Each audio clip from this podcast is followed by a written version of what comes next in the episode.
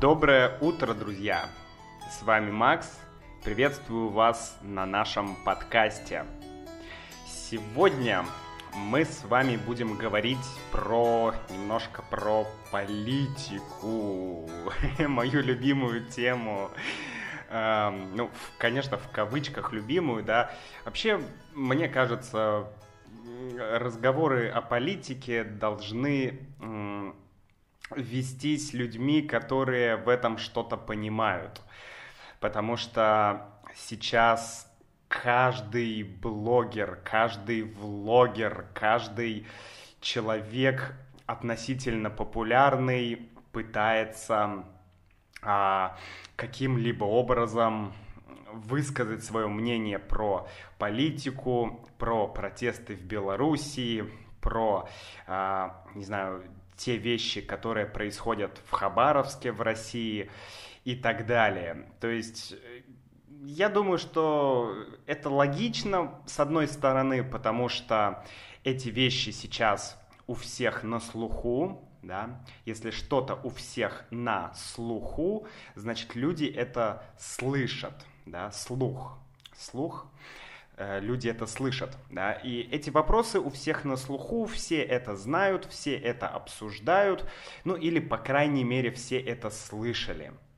Поэтому многие а, блогеры, например, тот же Варламов, да, это популярный э, влогер, ютубер, который вообще обычно больше говорит про урбанистику, про города, но также, особенно в последнее время, он очень много э, внимания уделяет политике.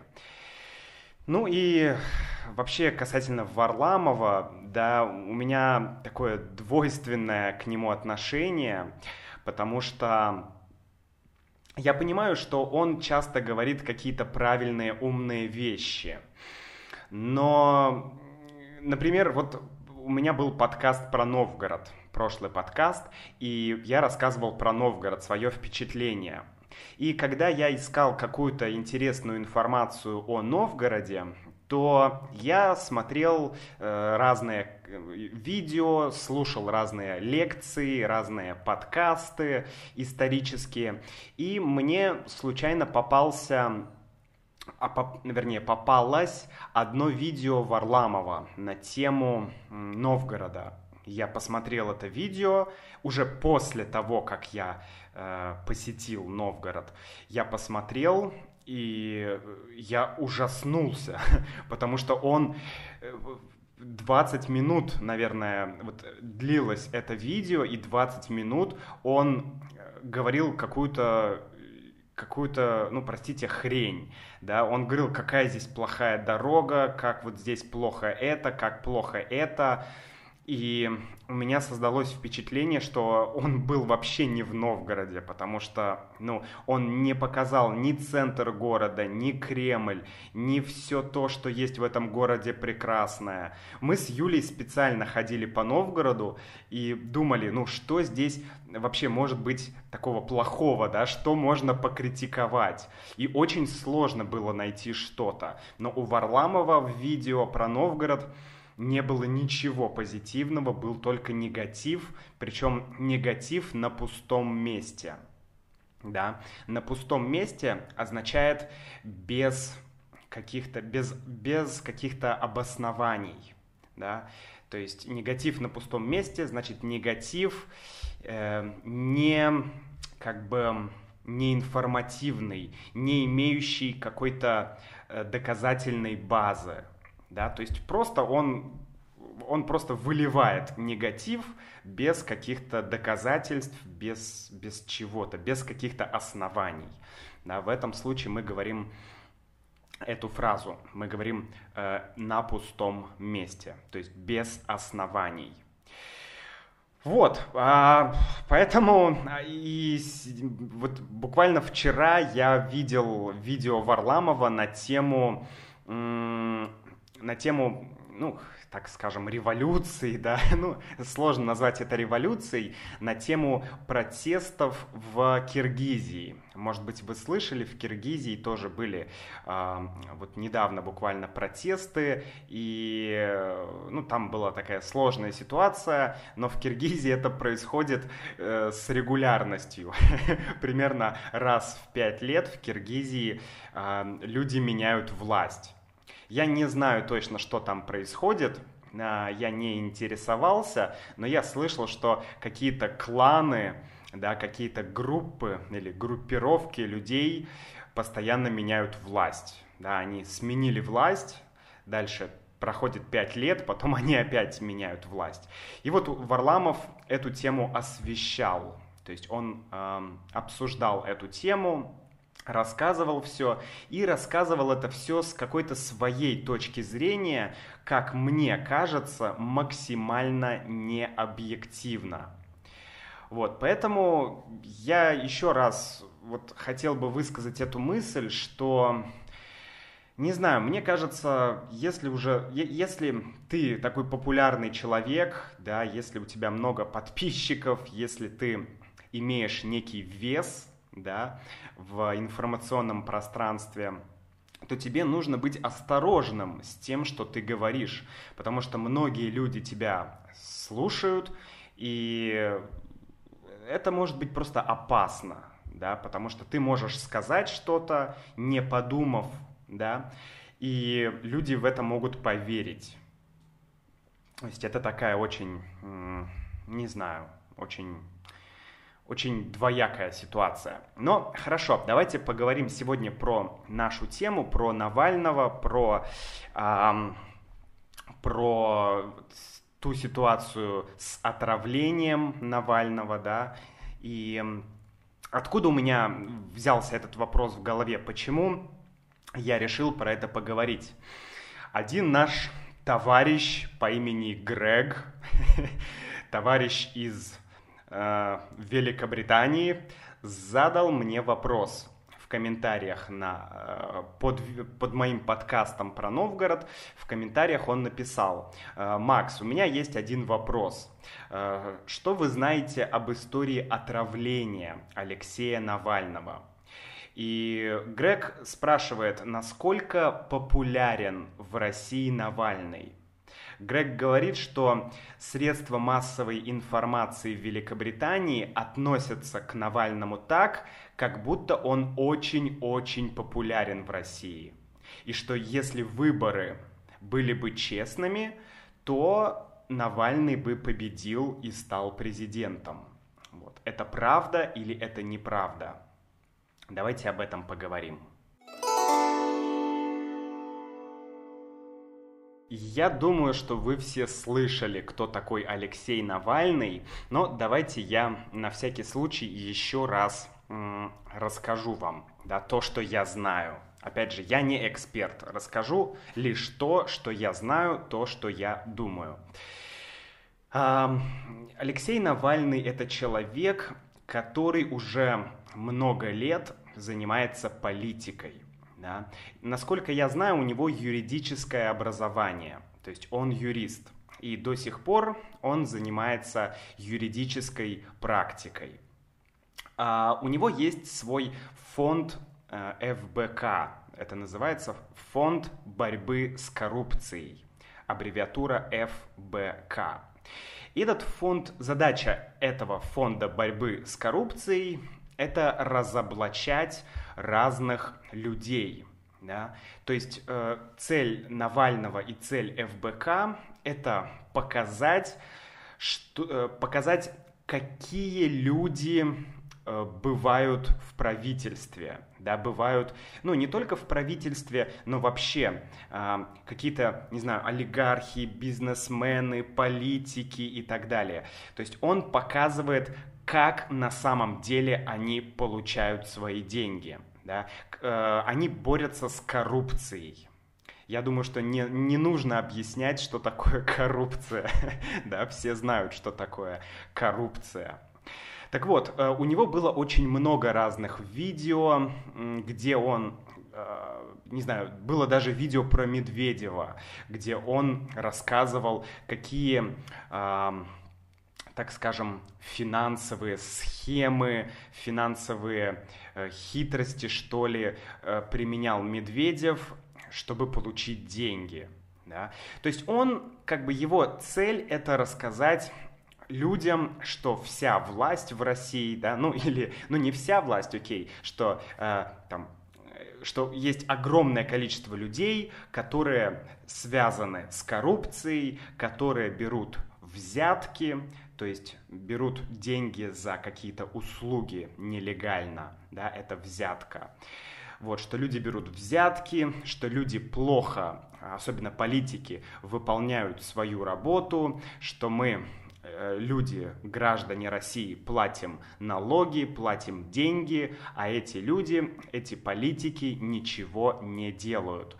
И еще один из главных таких, эм, ну, главных, э, не знаю, вопросов, о которых Навальный говорит, это то, что власть, э, что, ну, ну да, власть и политика в России очень, как бы, очень монополизировано, то есть нет плюрализма, да, есть э, президент и есть главная партия, партия «Единая Россия». Ее еще называют единороссы, да, те, кто в партии. Люди, которые в партии «Единая Россия», их называют единороссами. Да, «Единая Россия», единорос. Вот, единороссы. И Поэтому Навальный занимается вот этими вещами. Помимо этого, у него еще есть YouTube-канал, да, где он и его коллеги, где они освещают разные проблемы России.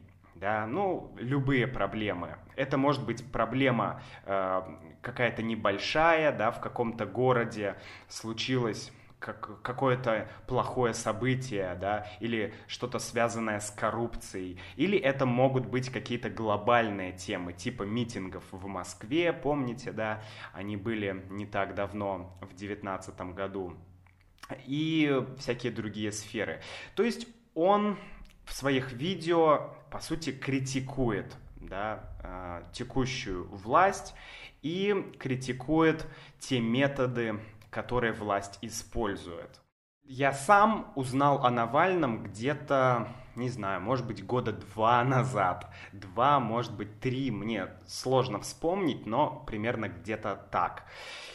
И я, я заинтересовался, потому что, ну, какая-то альтернатива, это всегда интересно. Да, мне стало интересно, а что же он делает, а что же он говорит. И я начал смотреть видео, и мне очень многие идеи мне нравились. Мне нравилось, что он говорит, но через, наверное, некоторое время я перестал смотреть его канал на ютубе, потому что мне показалось, что каждое его видео это вот ну, это такой поток негатива и поток критики. То есть это всегда критика, критика, критика, критика, критика. Да?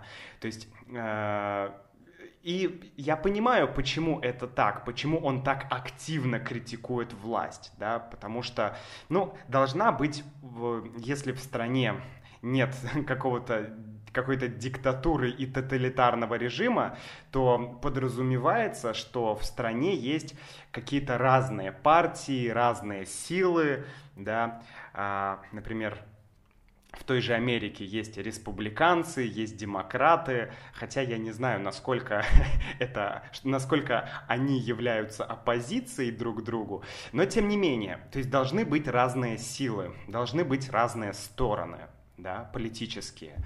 И вот Навальный как раз интересен тем, что он а, является этой альтернативой и, наверное, единственной альтернативой, потому что остальные партии, которые есть в России, есть у нас Единая Россия, да, есть партия ЛДПР с Владимиром Жириновским, есть партия а, их много, там какая-то справедливая Россия, еще какая-то партия, коммунистическая партия, конечно же. Но, насколько я могу понять, все эти партии, они реально не, не оппозиционные. Они никогда не... То есть они могут как бы говорить что-то по-другому, говорить что-то иначе. Но если мы посмотрим в целом, да, это мое мнение, мне кажется, что эти все партии, они как бы находятся под партией Единая Россия. То есть Единая Россия это лидер, а все остальные партии, они как бы, ну вот, как бы примерно тоже как Единая Россия, да, то есть э, реальной оппозиции, реального плюрализма да, в партиях, как бы нет. Это мое мнение. Может быть, это неправда, но я так думаю. И вот Навальный как раз представитель какой-то реальной оппозиции. И это хорошо, да, потому что должна быть какая-то оппозиция власти, должно быть другое мнение. Но с другой стороны, я понимаю, что иногда его критику мне слушать, ну, просто уже тяжело и не хочется. Я понимаю, что, ну, нельзя всегда все критиковать. То есть это что-то деструктивное, да. Может быть, вместо того, чтобы что-то критиковать, может быть, лучше взять и сделать что-то хорошее, да, может быть, лучше взять и что-то построить вместо того, чтобы что-то разрушать.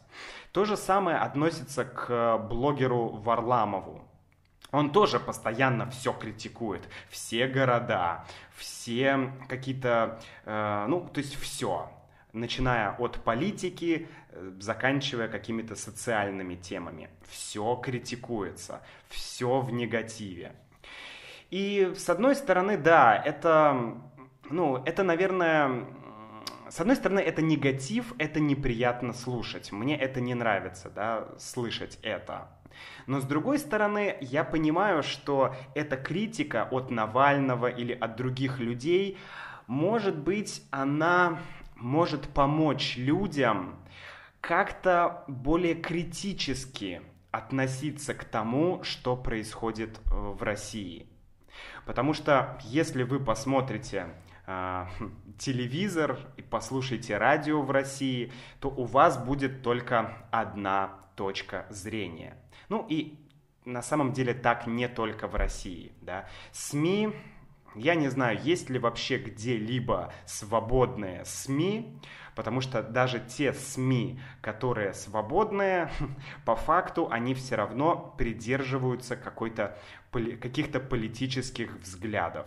Ну, как мне кажется. Не знаю, друзья. Я, я, у меня нет примера реально объективных СМИ, которые, у которых была бы цель а, дать объективную оценку каким-то политическим, да и не только политическим, а вообще тому, что происходит в России.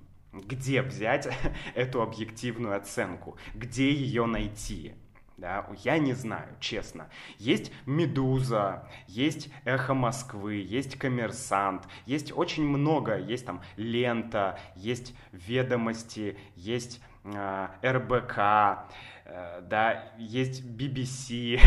BBC вообще моя, моя любимая тема, потому что, ну, если российские СМИ всегда э, придерживаются одной, так скажем, кремлевской, путинской точки зрения, то BBC это, ну, это, это, это всегда стопроцентная оппозиция, да, то есть это всегда СМИ, это всегда э, у, у CNN всегда строго противоположная точка зрения по любому поводу. То есть это всегда противоположная точка зрения. И я четко понимаю, что это просто две, не знаю, э, два типа пропаганды. Один да, путинский российский тип пропаганды, ну, понятно. Другой CNN и там э, другие похожие западные э, издания, издательства они, они говорят совершенно другое, да, то есть и,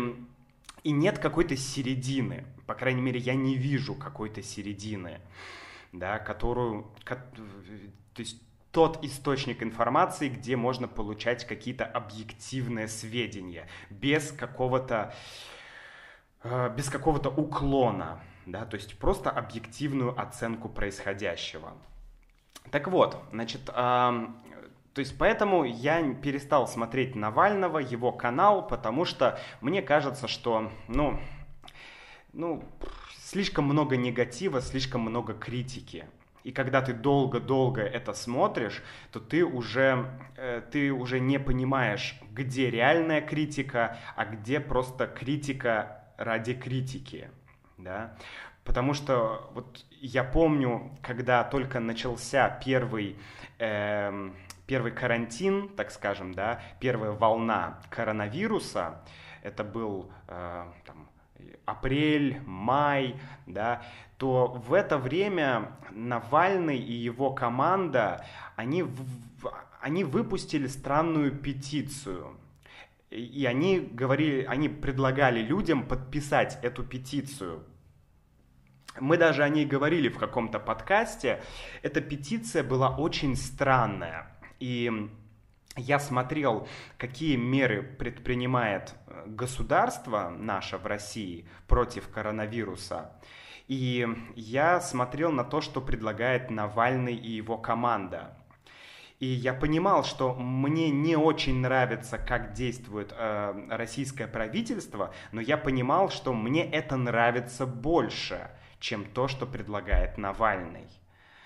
То есть мое мнение такое, что мне интересен Навальный как человек, как политик. Мне нравится, что он, а, что благодаря Навальному мы имеем какую-то противоположную да, точку зрения, какую-то оппозиционную точку зрения, какую-то альтернативу, да, что у нас есть эта альтернатива. Это очень круто.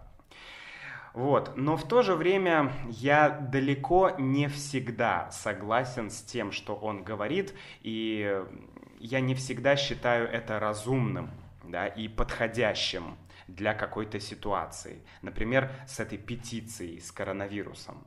Да. Вчера, вчера я посмотрел очень интересное интервью. Есть еще один русский влогер, вернее, блогер, нет, влогер, в общем, ютубер, да, э, Юрий Дудь. У него есть канал, который называется «В Дудь». «В Дудь». Вот, и наверняка вы о нем слышали, очень, это, наверное, наверное, самый популярный э, влогер в России, ну или, по крайней мере, один из самых популярных. И он берет интервью у разных людей, у разных политиков, и сам Юрий Дудь, он тоже очень сильно против э, текущей власти, да, ему очень не нравится та система э, управления государством, которая у нас есть сейчас. И поэтому часто его гости — это какие-то люди, которых ты не увидишь, э, например, в телевизоре. Да? Хотя я его не смотрю, но тем не менее. Например, Навальный. У них было интервью в 2017 году у Дудя, у Юрия Дудя и у Навального. И вот буквально позавчера вышло видео, новое видео, э, Дудя, где он брал интервью у Навального после вот этого отравления. То есть фактически это первое интервью Навального, насколько я понимаю. И там Навальный и его жена Юлия, они вместе рассказывают всю историю отравления, все то, что они пережили, и вообще, ну, в общем, рассказывают об этом тяжелом периоде в их жизни. Да? И я посмотрел это интервью, можете тоже его найти на. А, это длинное интервью, почти два с половиной часа, но я посмотрел все, потому что мне было интересно. И а, что интересно в этом интервью? Ну, во-первых, Навальный рассказывает свою историю, да, как, э, как его отравили. Он, Навальный, считает, что его отравили, да, и, значит, э, он рассказывает эту историю. И после этого у них, э, ну, у Навального и у Дудя происходит такой диалог на тему, кто отравил Навального. Как вы знаете, сейчас есть две главные точки зрения. Да? А, в России официальная точка зрения да, властей и государства и всех СМИ это то, что э, омские врачи они не нашли никакого отравляющего вещества. Да, то есть они не нашли... Э, вот давайте сначала об этом поговорим, да. Может быть, это будет интересно вам послушать на русском языке. Э, значит, в Германии специалисты и в других странах специалисты обнаружили у Навального э, следы, то есть маленькие частички, маленькие части э, яда. И не просто яда, а боевого отравляющего вещества. Да? Боевое отравляющее вещество. Это химическое оружие, которое называется новичок. Новичок. Да? И, э, значит, э, Навальный тоже считает, что его отравили этим новичком. Ну, потому что несколько лабораторий в Европе нашли этот новичок. И, конечно же, Европа, да, Германия и другие западные страны, они э, хотят, чтобы Россия провела расследование, да, почему, э, почему было использовано запрещенное, да, запрещенное химическое оружие. Ну, Россия на это отвечает то, что э, у нас нет доказательств, нет данных, что у Навального обнаружили новичок. Потому что в Омске, я напомню, что сначала Навальный был доставлен в больницу, в госпиталь в Омске, а потом уже из Омска его как бы его э, перевезли в Германию, в клинику Шарите. И, значит, российская сторона, российское правительство говорит, что у нас нет доказательств, пожалуйста, дайте нам доказательства, что, а, что этот яд действительно есть. Потому что, ну, теоретически, да, если мы... А, вообще, вообще эта, эта ситуация очень странная. Вернее, она не странная, а странно скорее то, что я не представляю, как реально можно разобраться в этой ситуации. Да, смотрите, с одной стороны мы знаем, что европейские лаборатории нашли новичок. С другой стороны, мы знаем, что омские э, врачи, ну и там омская лаборатория, э, она не нашла э, этот новичок у Навального. И получается странная ситуация, что э, теоретически, да, вот мы давайте представим, может быть такое, что в Омске этот новичок не нашли, но он был, а в Европе его нашли. Но может быть и другая ситуация, что в России у Навального не было отравления, не было у него этого новичка, но в Германии этот новичок как-то появился. Может быть такое? Ну, теоретически может быть, да. И здесь очень сложно понять, что на самом деле произошло. Сложно потому, что мне кажется, что эта вся э, история, она очень сильно политизирована. То есть здесь уже, как бы сказать, здесь проблема не в том, что, что нужно провести расследование, да, что нужно узнать, э, было отравление или не было отравления. А здесь уже скорее идет политическая борьба, политическая идеология. Да, потому что, в принципе, как мне кажется, а, последние уже много лет, да, как-то вот идет такое некоторое, ну, противостояние политическое, да, Россия против европейских и западных стран, то есть есть какие-то конфликты, я это вижу, и все это видят, да, поэтому сложно сказать, что происходит на самом деле – ну вот смотрите, первый факт, да, что Навального отравили. Вроде бы все согласны с этим, что Навального отравили. Но с другой стороны, а кто, кто, друзья, видел э, вот эти результаты вот этих лабораторий, которые делали тесты? Кто видел эти результаты? Я не видел вы видели?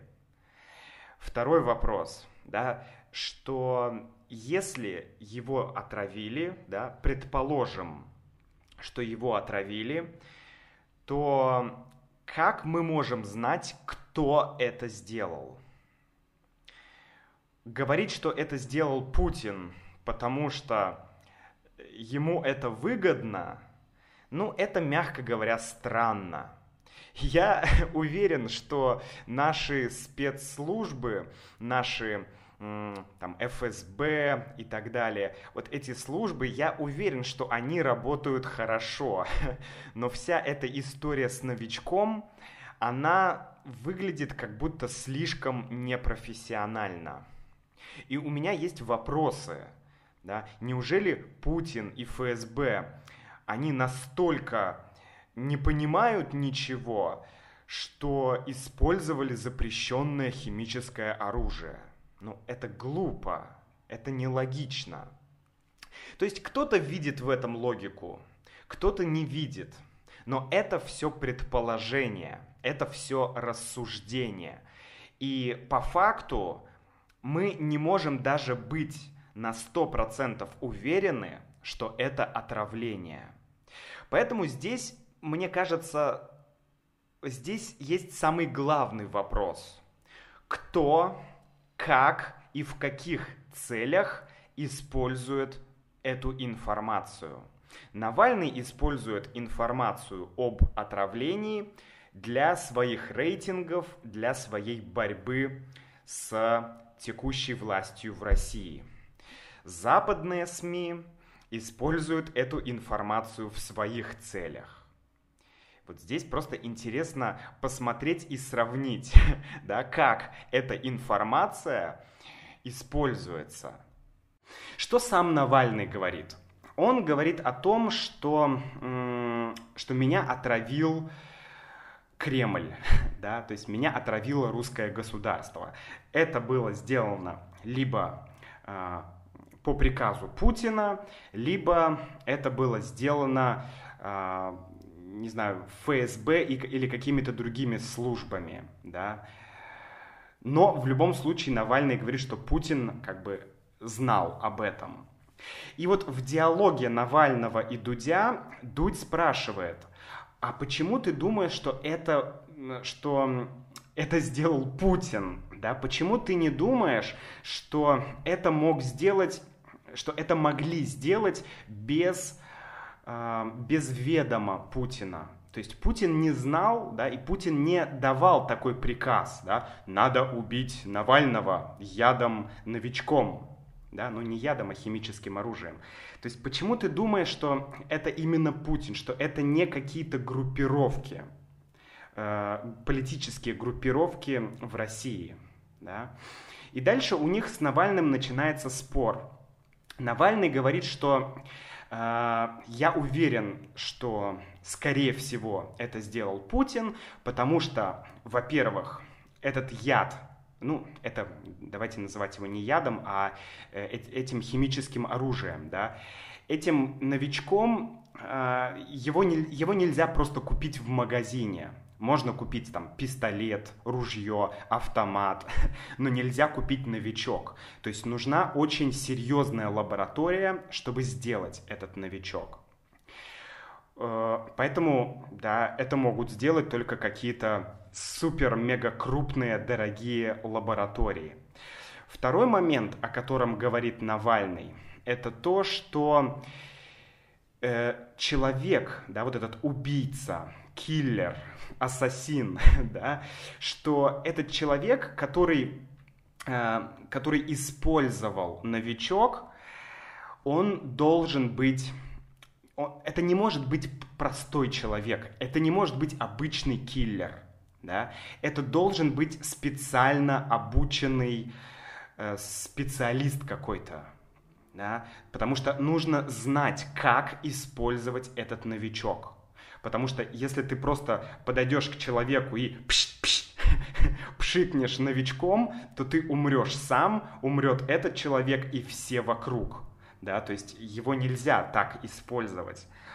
Это особое оружие, это ну, как бы химическое оружие, нужно уметь им пользоваться.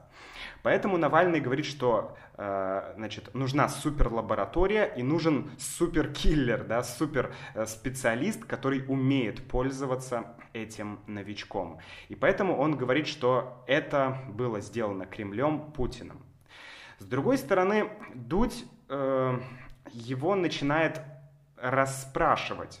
Он начинает спрашивать, а почему ты думаешь, что это не могли сделать вот э, такая-то группировка или такая-то группировка или вообще кто-то из э, из, из, ну, так скажем, из коллег, из друзей Навального, да. То есть Дудь начинает как-то вот его расспрашивать, может быть, есть какие-то альтернативные варианты. Потому что, ну, не знаю, мне кажется, что... И я помню, что Владимир, По... Владимир Познер, это известный журналист, он говорил, что Путину невыгодно убивать Навального. Да, ему реально это невыгодно, потому что сейчас, благодаря этой истории с новичком, рейтинг Навального вырос. да, ну это логично, потому что, ну, как так? Человека, да, с человеком что-то случилось, все об этом говорили, да, это было в новостях, то есть, ну, естественно, огромное количество людей узнало о Навальном, и его рейтинг вырос. Это логично. То есть, друзья, если подытожить, да, еще раз, то я не знаю, кто это сделал. Э, это было отравление или это не было отравлением. Это, если это было отравление, кто это сделал? Это сделал Путин, это сделала, не знаю, какая-то европейская страна, это сделала какая-то третья страна, может быть, Африка, Хм, Африка, кстати. А может быть Австралия? А может Новая Зеландия? Да кто его знает? Да, ну правда. Я не знаю. Поэтому я не хочу э, придерживаться какой-то точки зрения. Моя точка зрения, что мы не знаем. Вот, ну и давайте еще поговорим про то, насколько Навальный популярен или не популярен в России.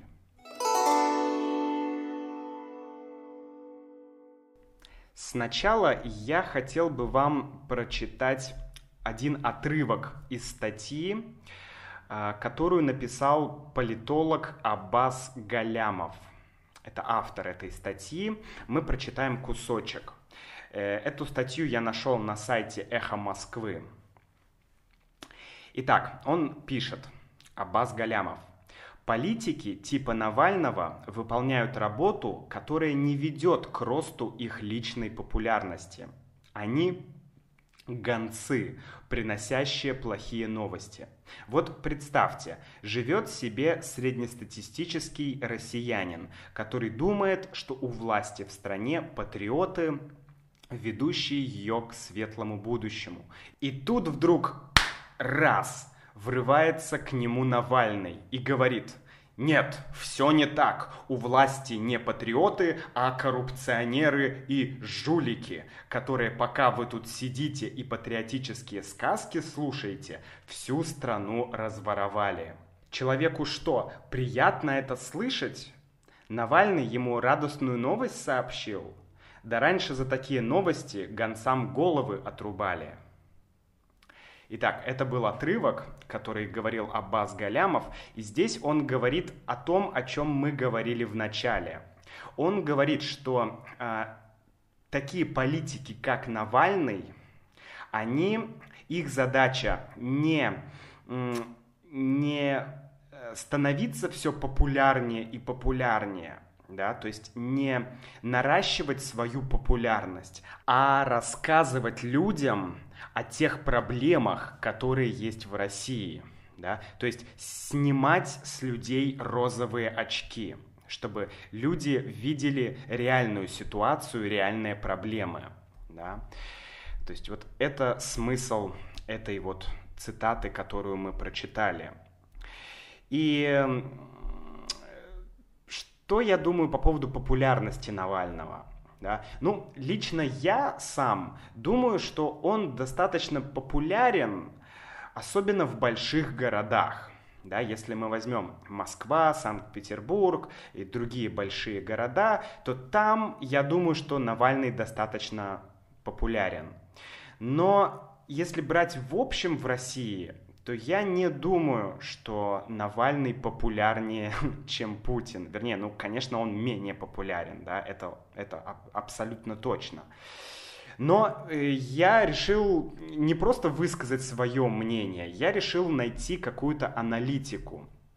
И я нашел а, сайт, который называется levada.ru. Это Levada Центр. Это аналитический центр Юрия Левады.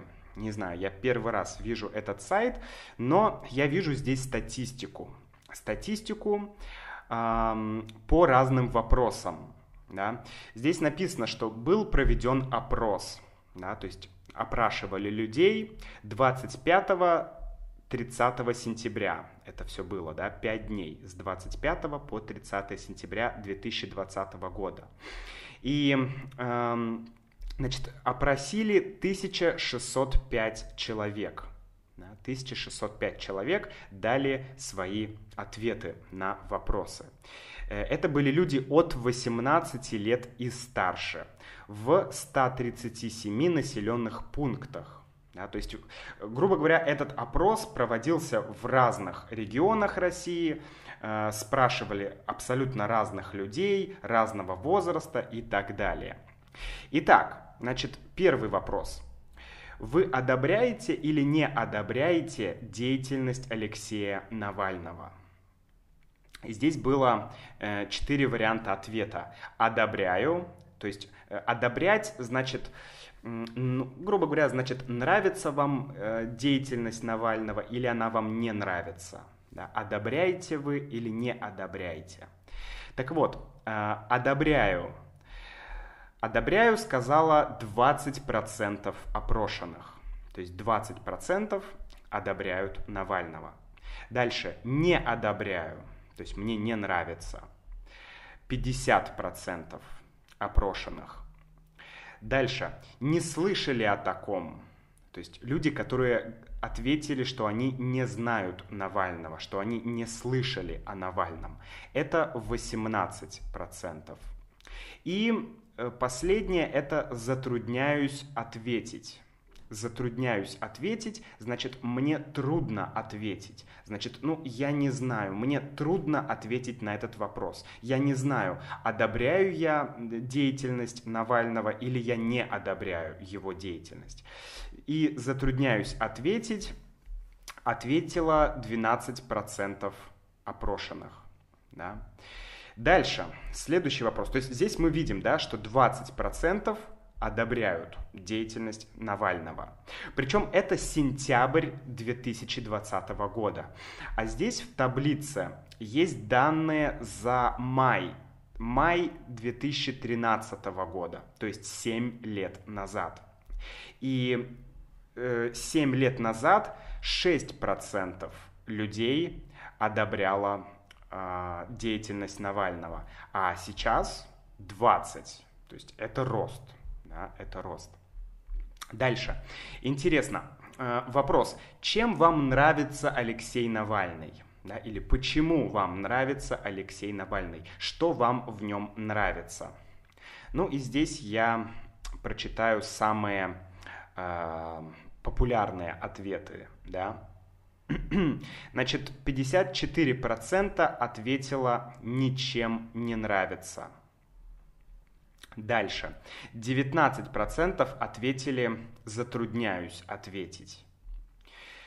Дальше. 8% ответили «говорит правду», да, вскрывает наболевшие вопросы, открывает глаза людям.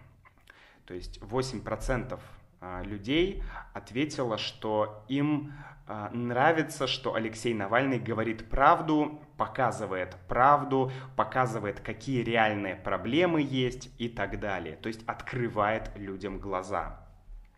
Следующий вопрос. Чем вам не нравится Алексей Навальный? Давайте посмотрим. Так, самый популярный. Ну, 32% ответили «затрудняюсь ответить». То есть 32% людей сказали, что ну, нам сложно, нам трудно ответить на этот вопрос. Мы не будем отвечать. Да. А, дальше. 16% ответили ничем не нравится. Причем странно, здесь вместе ничем не нравится и всем не нравится. А, ну все правильно, да, это одно и то же. Значит, 16% ответили, что нам Навальный ничем не нравится. Дальше. 6%. Э, 6% ответили, что э, им не нравится, что Навальный живет на средства Запада, что его хозяева на Западе, что, э, что Навальный агент Запада или США или Германии, что это шпион и так далее. Да? То есть 6% людей не любит Навального, потому что думает, что он, ну, типа иностранный агент, да? что он представляет не э, Россию, а он представляет, хм, ну, какой-то какую-то западную страну или, не знаю, или группу каких-то западных стран. И здесь, кстати, интересный момент. Из интервью Дудя я узнал, что, оказывается, Навальный а, как он получает деньги. Да? В России все его банковские счета заблокированы, но он живет на деньги, которые, а, ну, как бы дает ему человек, который, русский человек, который живет по-моему, в, Герма... в Германии или в Италии, не помню, где-то в Европе. Да, это русский человек, он живет в Европе, и он поддерживает Навального материально. И этот же человек оплатил э, транспортировку Навального из Омска в Германию. То есть это такой интересный момент, но значит ли это что-то, не знаю. Ленин тоже использовал э, деньги западных стран, чтобы сделать революцию, если вы помните. Но ладно, это не суть. Э, это статистика. Ну и дальше давайте еще один вопрос. Сейчас я выберу. Я думаю, что вы можете сами зайти на сайт levada.ru и посмотреть эту статистику. Но сейчас напоследок... Вот, по поводу отравления. Смотрите, Значит, э, вопрос. Есть разные версии того, что произошло с Алексеем Навальным. Доверяете ли вы или не доверяете информации о том, что Алексей Навальный был намеренно отравлен? То есть вопрос, Навального отравили или не отравили? Да? Что э, люди отвечают? Итак, 11% ответили определенно доверяю. То есть я э, доверяю информации, что Навального намеренно или специально отравили. 11%. 22% сказали, что скорее доверяю. То есть это здесь меньше уверенности. Определенно доверяю, значит 100% доверяю, да, точно доверяю. Скорее доверяю означает, что, ну я не знаю, может быть доверяю, может быть не доверяю, но скорее доверяю. То есть больше доверяю, чем не доверяю. 22%. Дальше, скорее не доверяю. Это 26%. Да? Совершенно не доверяю или определенно не доверяю 29% людей. Ну и затрудняюсь ответить, это 12% людей. То есть мы видим, что скорее доверяю, скорее не доверяю и совершенно не доверяю, это примерно имеет примерно равный процент голосов, да, примерно 25% людей. То есть э, фактически люди не знают, верить этой информации или не верить. И я думаю, что это логично, я думаю, что это имеет смысл, друзья. Какой вывод лично я могу сделать? Мне кажется, что Навальный имеет некую популярность в России, я не думаю, что он очень-очень-очень популярен и что он реальный конкурент на данный момент э, Путину. Но, но я думаю, что если, э, произ, ну, если произойдет какая-то ситуация, когда нужен будет какой-то лидер, да, альтернативный лидер, то в принципе наверное, Навальный мог бы претендовать на эту роль. То есть, в принципе, он мог быть бы лидером. Ну что ж, э, я с вами на этом прощаюсь и увидимся, услышимся с вами в следующем подкасте. Пишите ваши вопросы на russianwithmax.com, если у вас есть какие-то вопросы, пожелания, комментарии. С удовольствием вас послушаю. До встречи, друзья!